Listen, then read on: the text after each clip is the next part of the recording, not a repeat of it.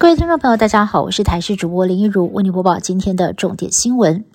台北市中山区大直街发生民宅下陷的意外。昨天晚上，疑似是因为周边的建案开挖，导致附近一排民宅出现了倾斜，其中有一栋大楼更是严重的下陷，一楼直接变成了地下室。台视镜头也直击了整个下陷的过程，仿佛像是搭电梯般的下坠。由于事发太过突然，警消紧急的预防性撤离四百多人，不少的住户更是连手机、钱包都来不及拿，仓皇逃生。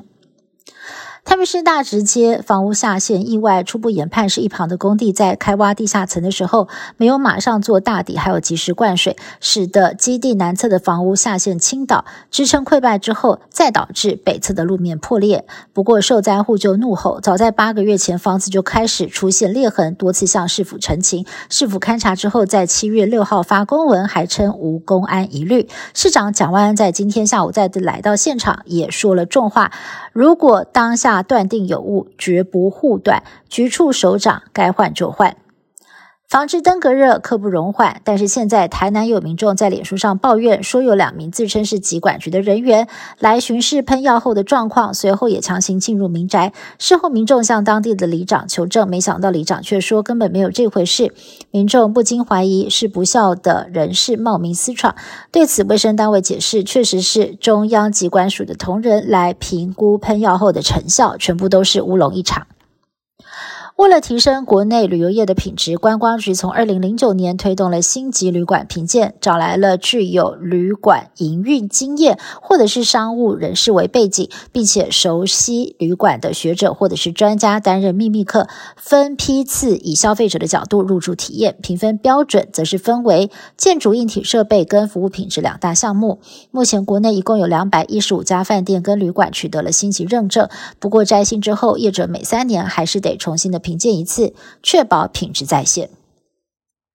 明年基本工资将会调涨，劳动部基本工资审议委员会在今天正式拍板，明年元旦开始，基本工资调涨的幅度是百分之四点零五，月薪调整为两万七千四百七十元，时薪调到一百八十三元，而这也是蔡政府任内连八涨。对此，资方委员表示尊重结论，但强调制造业景气真的不好，而原本期待调幅能够达到百分之六的劳方委员回应不满意，但是接受，而民众呢是普遍感到无奈，因为他。台湾人的薪水涨幅最近几年根本就追不上通膨的速度。受到了海葵台风外围环流的影响，香港在七号晚间降下了暴雨。天文台发布的暴雨警报从黄色一路升级到最高的黑色等级，多地出现了洪水、土石流灾情，造成了两个人死亡、多人受伤。而这也是香港一八八四年有记录以来最严重的暴雨。香港特首李家超发文表示，这是香港百年一遇的大雨，呼吁民众不要外出。